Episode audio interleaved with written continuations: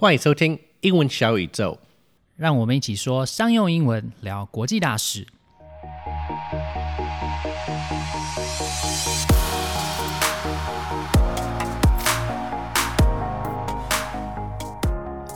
在今天的节目开始之前呢，有件事想和大家说声抱歉，因为 Clifford 和我之后正职的工作会比较忙碌，所以从九月开始会调整节目的更新频率。We know that our audience looks forward every week to a new episode, so we're sorry that we'll be going to every other week. But we want to make sure that we were able to maintain the same high level of quality for each show. It takes a lot of work to produce an episode, so Nan Quinn and I had to make this tough decision. Okay, let's get back to our topic today inflation. This month, the chair of the U.S. Federal Reserve Bank, Jerome Powell, stated that while inflation is much higher than it has been in recent history, rates should return to normal as the economy truly recovers from COVID. Before we talk about the cause of the inflation happening in the US, let's first define the economic term inflation, I N F L A T I O N.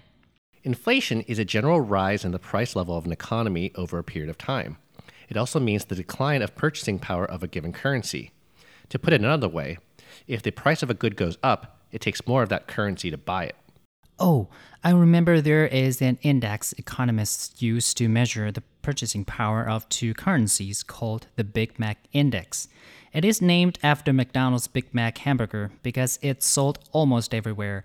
Although it is used to compare two currencies, it can also show the inflation in a country over a period of time because the price of McDonald's signature hamburger is a good reflection of the cost of goods in general in that economy.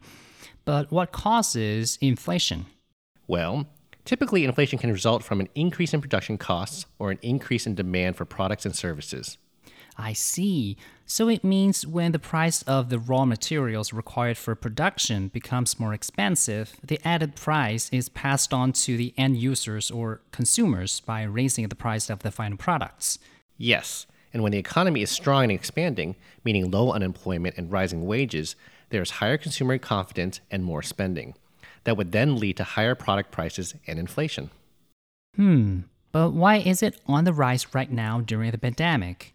Well, it's a combination of those two factors. The main reason would be the higher production costs due to supply chain problems. COVID forced companies to lay off employees, shut down production equipment, and the only products they had available to sell was the stock in their warehouses.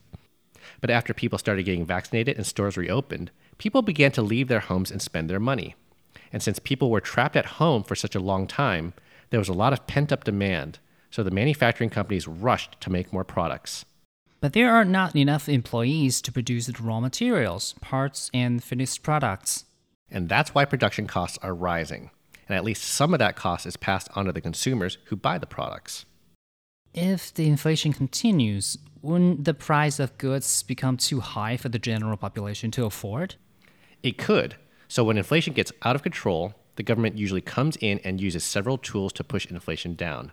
And in today's interview, my guest Greg explained how the US central bank could use these tools to help lower inflation. 最近大家很关心的议题之一，就是美国在疫情期间实施量化宽松政策之后带来的通货膨胀。通货膨胀就是一种货币的购买力在一段时间内下降的现象。简单来说，就是东西变贵了。那通货膨胀主要有两个原因，一个是生产成本的增加转嫁到消费者身上，也就是商品的涨价；另一个是需求的增加让产品变贵。在疫情期间，许多公司被迫缩减员工的人数、减少库存，还有减少产线的数量。当解封之后，这些需求增加的时候呢，这些公司的原物料还有供应商一时之间产量跟不上，造成成本的上升，最后呢就导致了通货膨胀。美国的联准会在前几天有说，他们认为这次的通货膨胀会是暂时性的，但是实际上会持续多久，也没有人能够预测的很准。这次我们邀请到之前来和我们聊过民营股票的 Greg 来告诉我们通膨的成因，还有是什么因素造成这次疫情之后的通膨，还有政府会用哪些方法来控制通膨。需要中英对照逐字稿或是线上英文逐字稿收听工具 Descript 的话，连接都可以在节目简介里面找到。Today we're talking about inflation with my guest Greg Levin. Greg worked in finance and technology for nearly 20 years. His first job out of college was working for Voice of America as a financial and business news researcher. He later worked as a market analyst and FX trader at the Federal Reserve Bank of New York during the 2008 financial crisis. He also worked at Bank of America Merrill Lynch as a country risk economist, where he helped identify emerging risk coming out of Asia. He is currently a full time investor and the writer of the newsletter called Bubble Catcher, where he discusses his thoughts on financial market bubbles, geopolitics, and global markets. Hi, Greg. Hi, Ping. Uh, I also want to say that Greg is our first ever returning guest, so welcome back. Thank you. Thank you. It's a pleasure being here. It's always great having you. Um, so, when I was chatting with you last week, you mentioned that inflation is the topic du jour. Can you explain why that is and how we got to this point? Yeah. So, you know, we do see price increases in a lot of goods from everything from gas to toothpaste right now. And there are a few reasons for this. You know, first, when COVID occurred, there was a rapid drop in demand, and a lot of companies had to shut down. They had to lay off workers, they cut back on their productive capacity. Um, but then all of a sudden, when the vaccine came out, uh, demand roared back, and uh, people went back to their usual spending patterns. And the companies were just not prepared to keep you know to match that demand. And so instead of having 100 machines to make chips like you know or cars now they only have 10 machines because a lot of that capacity was put offline. Right. Mm-hmm. so so yeah so you do have a lot of um, struggles a lot of companies are struggling right now to uh, provide goods to their customers that, they, that, that their customers need. Mm-hmm, mm-hmm. So, in one of your newsletters last week, you mentioned that despite many analysts stating that they believe this round of inflation should be short lived and it should slow down once supply catches up with demand, you said that there's reasonably that they that this may not necessarily be true. Can you can you explain why you think that's the case?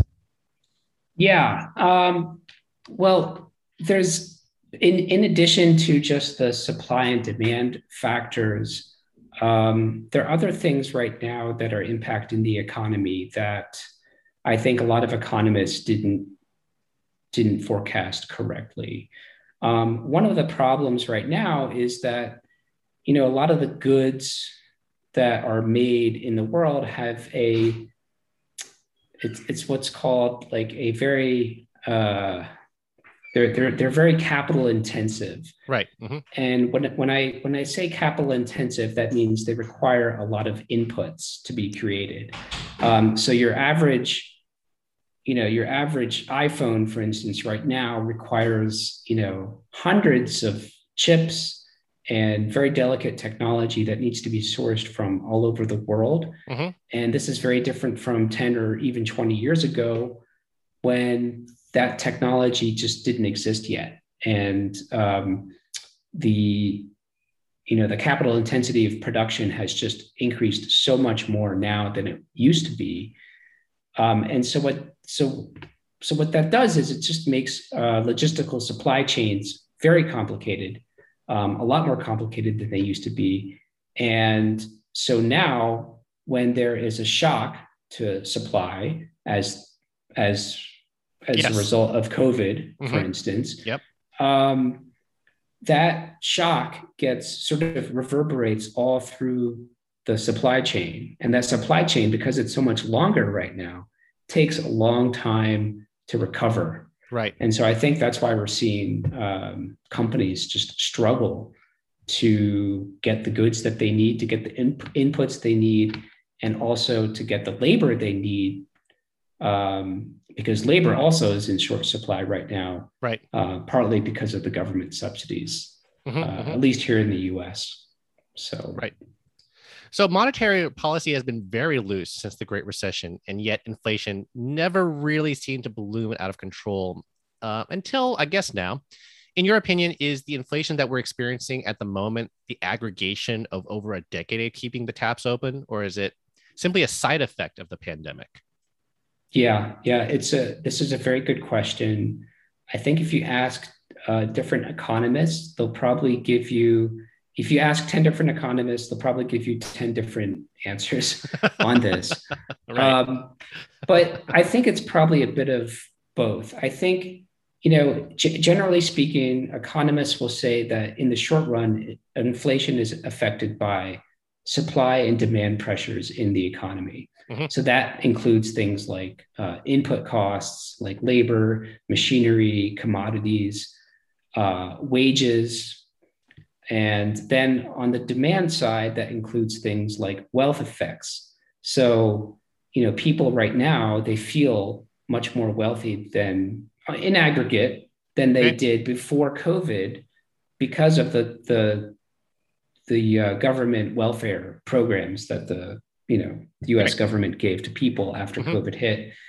Um, and so in the short run, you know, if prices are very high, for instance, for commodities like um, iron ore, for instance, or right. copper, then what will happen in a normally functioning functioning economy is that more companies will come online, supply that good, and take advantage of that that profit that they can make. Right. Mm-hmm. And so as those companies come back online, they will that the price of that good eventually will start to come down because there's more competition in that market to supply that product right?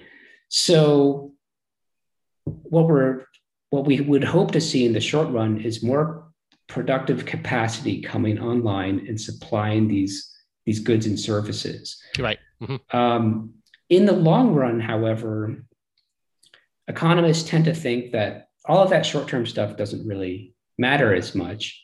What's more important is the supply of money. Okay, yeah. And that's where the Fed comes in. And the Fed determines the supply of money. It's not something that's determined by companies. And so that's where monetary policy is, is scrutinized because mm-hmm. in the long term, if you have too much money in a system and you don't have enough goods to equal that amount of money that is being printed, then that's when you start to get inflationary pressures. And up until now, over the last 10 to 15 years, in the long run, the US economy never had an inflation problem. No, no, not really. Uh, yeah. Like, in fact, if anything, you know, there's been pressures on the opposite side, right? Like, um, you know, policymakers were doing everything they could to try to you know push up inflation. And and this is this has its own reasoning behind it. Um, it's partly related to demographic pressures in the right. in our economy like you know our economy is aging and so there is less demand now than there used to be. Um, and so there's just this pressure this very long-term slow gradual downward pressure on inflation just because demand is slowly uh, you know declining and people's savings rates are increasing. Yeah. So you have these different factors. You have the short-term factors which are pushing everything prices up. You have this long-term factor which is pushing prices down. Right. And then you also have the fed which is doing everything it can to inject more money into right. the economy. Keep the engine running essentially right? Exactly. Exactly. well, well, that leads us really well into our next question, which is uh, the US Federal Reserve Chair, Jerome Powell, committed to not raise interest rates until 2023 at the earliest. In fact, anytime the chair is scheduled to make an announcement and the financial sector suspects that interest rates will rise, it sends the markets tumbling. Uh, so, what tools does the Fed have at its disposal to get this current round of inflation under control, short of raising interest rates? Yeah, this is a this is a very good question. Um, I think in the sh- I think the Fed is so far still in the clear. Mm-hmm. Um, mm-hmm. I think if inflation pressures start to persist well into 2022, um, then I think there would be a lot more pressure on the Fed to, you know, um, stem inflation and put a lid on it. Mm-hmm. I think for now they can still fall back on the on the idea that hey, we're still in the short term, we're still in the medium term, and this these sort of blips that we see in in in in the inflationary pressure is is it's a short term and medium term problem, and it's not really something. It's not our problem. Okay. Okay. But I think in the long run, sooner or later they're going to have to face it because, uh, you know, once inflation is out of the bag and those expect expectations start to get built, be built in into people's um, mindsets. Mm-hmm. For instance, like if managers start to think, well, if inflation is going up at, you know, three to five percent per year, now I have to start to price that into my menu right. for instance, when yeah. I'm selling, you know, at a restaurant. Hamburgers, right? Exactly. Yes. Mm-hmm. Right. So the Fed needs to, you know, prevent that that those expectations from being formed. And right. the way the way the way it does that, it has a, a number of tools. Obviously, the, the best tool to fight inflation is just raising interest rates, the federal funds rate, mm-hmm. which is the rate that banks lend money to each other. Uh, the Fed has a lot of control over that.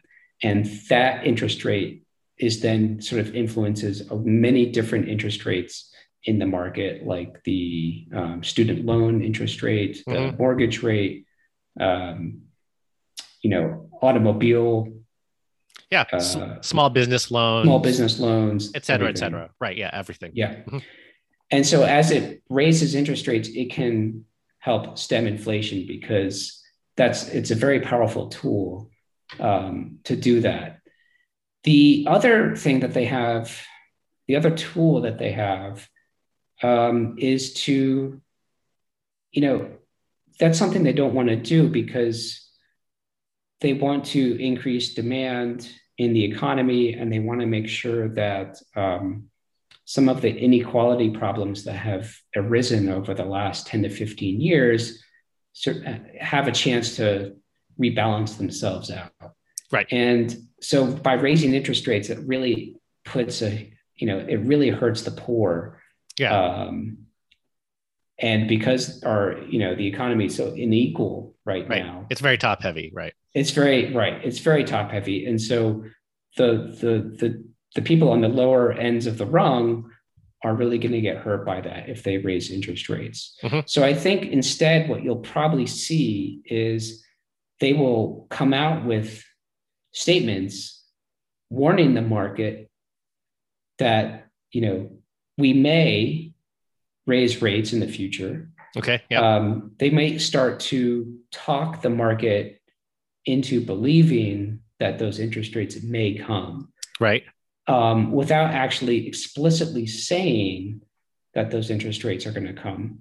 Mm-hmm. That can that can help induce the market to think that, you know, this may happen, it may not happen, but they're putting it on the table, and therefore um, it adds some credibility to the concept or the idea that inflation is not going to get out of control. Got it. Mm-hmm. And so they can con- they can control the narrative um, if they talk about it in the right way in their mm-hmm. speech. And I right. think that's that's another tool that doesn't often get talked about, but it's a very powerful tool, which is guiding and shaping expectations in the market through their speeches and mm-hmm. their policy views and things like that. Got it. Uh, do you think maybe tapering QE? Uh, QE is quantitative easing, which is when the the Fed buys uh, bonds uh, in companies and in states and in different like uh, government agencies to is that is that on the table as well? Yes. Uh, i think that's a whole nother can of worms um, that they're going to have to deal with in the future. And sooner or later that you know they're going to have to reduce the size of their balance sheet. Um, i think how they do that is beyond what I can even possibly uh, contemplate on. It's, sure. It's, that's going to be a very complicated process for them. I know, um, you know, I think the way that they'll probably do it is, you know, if if COVID had never happened, they probably would have been doing it right now. Right. Mm-hmm. But I think because COVID happened, they really have to push that plan out for another three to five years. I mean, the one good thing about the Fed is it's a it's a long-term institution. It's been mm-hmm. around for you know almost over 100 years now.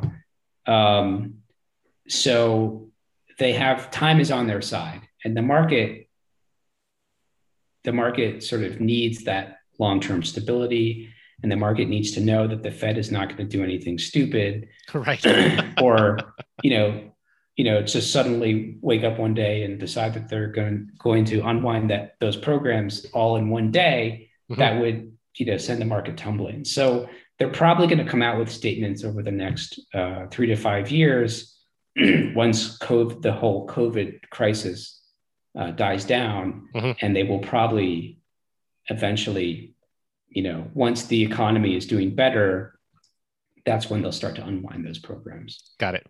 So finally, do you want to plug your newsletter or any projects you're working on at the moment? Um, yeah, I mean, certainly, you know, my newsletter is called Bubble Catcher. Um, it's hosted on Substack and if anyone is interested they can they can sign up as of now it is it is free um, and it comes out usually i usually come out with a piece um, either once a week or once every two weeks mm-hmm.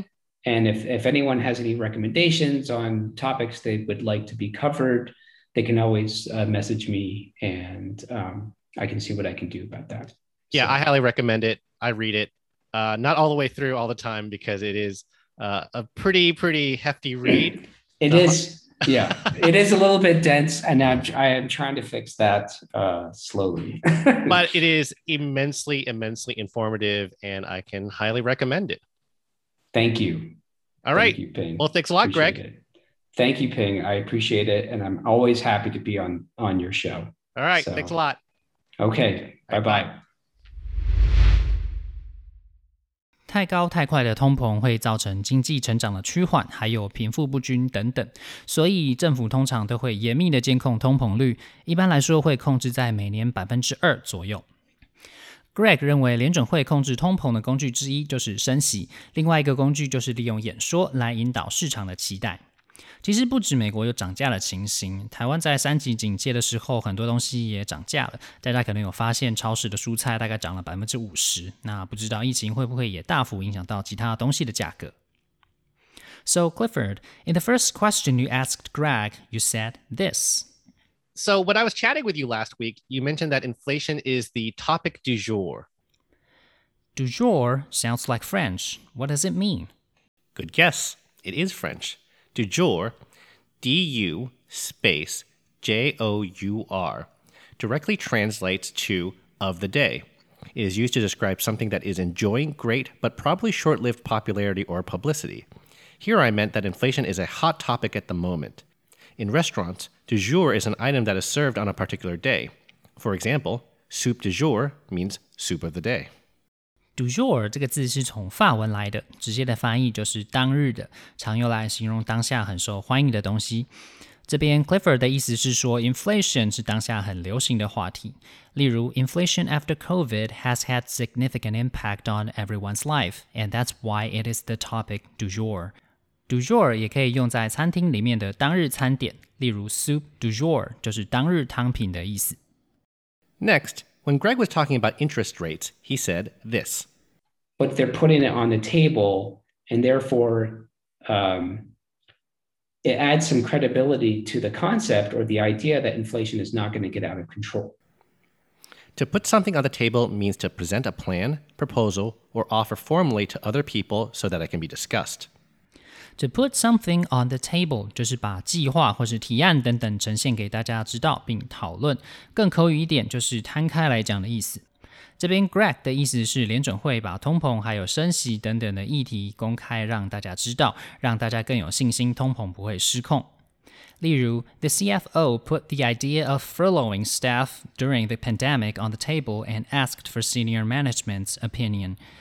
财务长提出了疫情期间的无薪假计划，并征询高阶主管的意见。接下来，Greg 在讲到 quantitative easing，也就是量化宽松的时候，是这样说的。that's a whole nother can of worms um, that they're going to have to deal with in the future. can of worms means a situation that causes a lot of problems for you when you start to deal with it. You can imagine how big the trouble is when you literally open up a can of worms, right? Ew, I don't even want to think about it. A can of worms 字面上的意思是一罐子的虫，也就是一连串尚未解决的复杂问题。Greg 说的是过去一年多美国实施的量化宽松政策，后续会造成很多问题需要去解决，而通货膨胀就是其中之一。例如，My mom and dad are still mad at my brother for dropping out of medical school 10 years ago, so don't open up a can of worms by bringing it up. 我爸妈对我哥哥十年前从医学院辍学还是很生气，所以不要提起这件事，制造一堆解决不了的麻烦。Now let's review our phrases. Du jour. 当下很受欢迎的东西。To put something on the table. 摊开来讲。Can of worms. 一连串尚未解决的复杂问题。If you enjoyed the interview with Greg, you might be interested in another episode with him called Meme Stocks. It's the second episode we ever did. We've come a long way since then, haven't we, Nan Quinn? We certainly have. 如果你喜欢我们的节目的话呢，不要忘记追踪、评分和分享我们的节目哦。英文小宇宙，我们下次见。See you next time. 擎宇英文 Apex Language 提供完全客制化的企业或一对一的专业英文训练。不论你需要的是商用英文课程、团队职场力工作坊、面试，或是专业写作服务，都可以上晴雨英文的网站 triple w dot apex 横线 l a n g dot com，或是 Facebook 搜寻 Apex Language 并留言给我们，让我们帮你量身定做你所需要的服务，加强英文实力，提升职场竞争力。